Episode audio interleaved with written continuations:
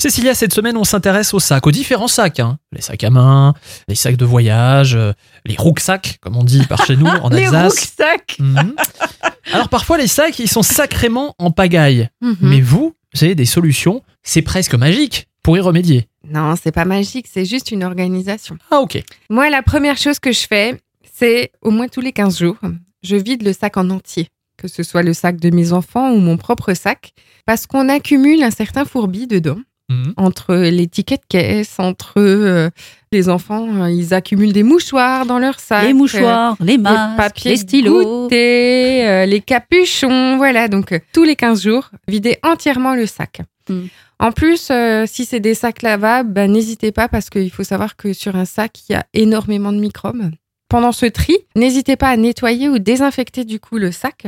Ce qui est intéressant aussi, c'est que on va choisir un sac avec euh, différentes poches en fonction des besoins.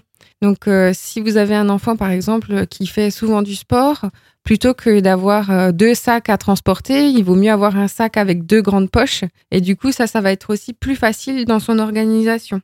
Ce qui est important aussi, et comme on en a parlé déjà début de semaine, c'est si vous avez des organisateurs.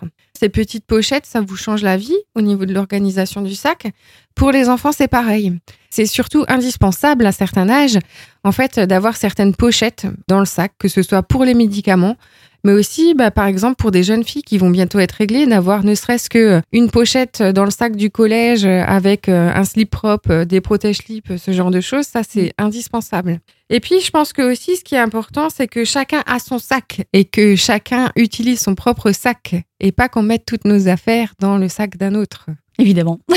c'est quand même beaucoup plus pratique. Ouais, on est bien d'accord. Bon, on parlait donc aujourd'hui du rangement des sacs. La semaine prochaine, on va parler du rangement et du nettoyage de printemps, de manière plus générale, C'est ça. puisque le printemps arrive. Bon week-end, à lundi.